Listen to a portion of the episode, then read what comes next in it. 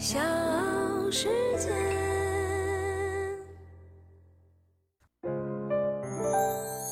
大咖故事，故事舅舅，越说越有。近期，特斯拉创下了历史新高，做电池的宁德时代也创下了历史新高。随着全球新能源汽车产业链景气度不断提升，产业链上的企业就成为了资本眼中的香饽饽。近期呢，胡润百富榜和福布斯富豪榜都同时发布。受到宁德时代新高的影响，宁德时代董事长曾毓群已经超越二马，成为了中国第三大富豪。欢迎各位收听和订阅《大咖故事》。宁德时代的老板曾毓群就是我们今天节目的主角儿。我是唐莹，现在开讲。大数据统计呢，目前搞电池、搞新能源的企业市值超过千亿的有十一家，其中宁德时代市值已经超过了一点四万亿。宁德时代二零一八年六月十一号在创业板上市，当时呢市值还不到五百亿元。短短三年多的时间，市值增长了近二十八倍，而中国的第三富豪曾毓群就是他的创始人。从一个农村少年到千亿富豪，曾毓群的人生经历堪称传奇。美团创始人王兴在饭否上有这样的一条消息：一位宁德时代早期投资人第一次呢去曾毓群办公室的时候，被墙上“赌性更坚强”的字画所震惊。这位投资人就问：“为什么不挂‘爱拼才会赢’？”曾毓群正色回答道：“光拼是不够的，那是体力活，赌才是脑力活。”王兴的故事呢，只对了一半。曾毓群之前的老板喜欢打麻将，别人呢就送给他一幅“赌性坚强”的字画。曾毓群看到之后觉得很有意思，就想拿走，但是呢被老板婉拒了。老板说：“这个字不够深，要送他一幅更好的，就是后来挂在墙上的‘赌性更坚强’。”曾毓群呢很喜欢看武侠小说，他是一个十足的金庸迷。在小说里，他不喜欢乔峰，也不喜欢张无忌和郭靖，认为他们太正派、霸气外露，但是唯独喜欢令狐冲，喜欢他的亦正亦邪，不走寻常路。亦正亦邪。用在曾毓群的身上也相当的合适，不断学习、钻研技术、侠肝义胆、造福家乡是他的正；不甘平庸、嗅觉灵敏、剑走偏锋、赌性坚强是他的邪。福建宁德兰口村就是曾毓群的老家，在这个村子里，姓曾的有很多，大多数呢都是基督教徒。一九六八年三月，曾毓群就出生在这里。他家里家境贫寒，兄弟姐妹众多，但是曾毓群读书却很刻苦。初中毕业，他就考上了福建省首批重点中学之一的宁德一中。上了高中呢，曾毓群也没有松懈，更是提前在一九八五年十七岁的时候就考入了上海交通大学船舶工程系。大学的时候，曾毓群虽然是个理工生。但是他的兴趣爱好也很广泛，不但喜欢诗词歌赋，还经常去隔壁的华师大参加舞会，诸多校园活动都能看到他的身影。一九八九年，曾毓群从上海交大毕业，被学校分配到了福州的一家国企工作。在那个时候，这是让很多人艳羡的金饭碗。可能呢是不太习惯国企的工作氛围，也可能是提前嗅到了改革的春风。在福州工作三个月之后，曾毓群做出了人生第一次赌博，辞职南下东莞，进入一家外资工厂当技术员。曾毓群去的这家公司叫新科电磁厂，他的母公司 SAE 是日本 TDK 设在香港的全资子公司。曾毓群进入到新科电磁厂之后，一待就是十年。在这里，他遇到了人生的第一个贵人，他的直属上司陈唐华。陈唐华是一位美籍华人，早年毕业于台湾大学化学系，曾在 IBM 工作多年。在陈唐华的悉心栽培之下，曾毓群先后多次前往国外考察，并且在考察期间接触了世界最先进的电池生产技术，为他日后电池创业埋下了伏笔。就这样，一九九九年，曾毓群被提拔为新科电磁厂的工程总监，也是这家外资公司第一位大陆籍的总监。这一年，他三十一岁，十年外企路。苦练基本功的曾毓群有了一飞冲天的枭雄之姿。大咖故事，故事舅舅，越说越有。这里是大咖故事，我是唐莹，欢迎各位继续收听和订阅。今天来说说我们中国第三大富豪曾毓群，宁德时代的老板。真正的武痴呢，穷其一生都在寻找武功突破的方法。十年如一日的硬盘磁头制造，曾毓群不满足，逐渐升起了厌烦的心。就在他感到迷茫的时候，他人生中的第二个贵人悄然出现。那个人就是时任新科电磁厂母公司 SAE 的 CEO 梁少康。SAE 呢，原来是一家港资企业。全称叫香港新科实业。从港大毕业并且取得工业工程硕士学位的梁少康受聘于这家公司。后来，SAE 被日本 TDK 集团收购，梁少康呢也跟着转入。一九九九年就升为了 SAE 的总裁。正是在他的带领下，SAE 才稳占全球最大的硬盘读写磁头独立供货商的地位。并且成为了 TDK 集团旗舰子公司。一九九七年，那个时候呢，才刚刚流行 MP3。当全球第一台 MP3 问世的时候，梁少康就敏锐地发觉到新的机会来了，一场电池技术革命即将到来。公司呢，应该开发新的产品生产线。于是，梁少康就让曾毓群负责考察一个电池项目。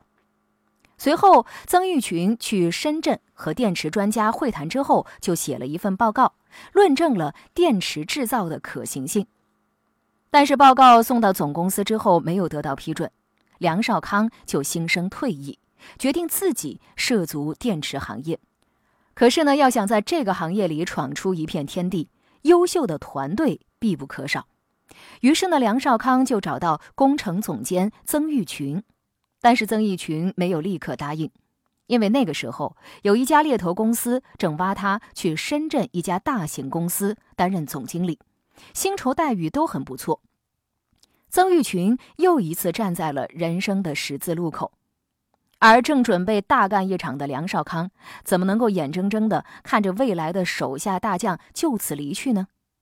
这个时候，他搬出了曾毓群的老上司陈唐华。梁少康找到了陈唐华，希望陈唐华能够留住曾毓群。不知道陈唐华向曾毓群挂了什么迷魂药，在一通岳阳电话之后，曾毓群放弃了深圳的高薪 offer，决定加入梁少康和陈唐华，三人一起创业做电池。于是，在一九九九年的秋天，三人组建的新能源科技有限公司 ATL 在香港注册成立。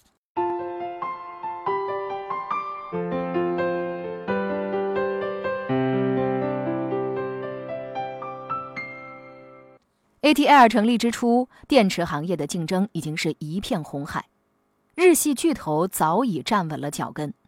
他们生产的硬壳圆形和方形电池自动化程度高，品质可靠，性能出众，占据市场主流。所以，想要杀出重围，就必须找到差异化的路线。彼时，消费电子浪潮正在席卷全球。ATL 团队从一款市场热销的诺基亚翻盖式手机里，发现了索尼的一种聚合物锂电池。这种聚合物锂电池轻薄、短小、便于携带，还能够灵活地封装成不同的尺寸，满足不同电子产品的创新设计。曾毓群判断，这很有可能成为未来电池的发展方向。就这样。这款聚合物软包锂电池成为了 ATL 最初选择的方向。当得知聚合物锂电池的专利是由美国贝尔实验室持有时，曾玉群毫不犹豫地带着一百多万美金飞到了美国，取得了电池专利授权。这是一份代价沉重的授权，除了要缴纳巨额的专利授权费之外，合同还规定，ATL 每卖出一个电池，还要支付固定比例的专利使用费。回来之后呢，当曾玉群按照贝尔实验室的专利配方试制电池的时候，就发现产品存在一个致命的问题：充放电循环之后，电池会发生鼓气变形，存在爆炸的风险，因而不能够继续使用。曾玉群找到贝尔实验室讨说法，结果对方告诉他，电池鼓气是电池本质的问题，他们也不知道该怎么解决。还有其他二十几家被贝尔实验室授权的企业都遇到了同样的问题。此时，ATL 从汉鼎亚太融到了 A 轮两百五十万美元，已经花了一大半，制造的电池却变成了雷池。眼看账面上的钱所剩无几，公司却没有生产出合格的产品，前景一片迷茫。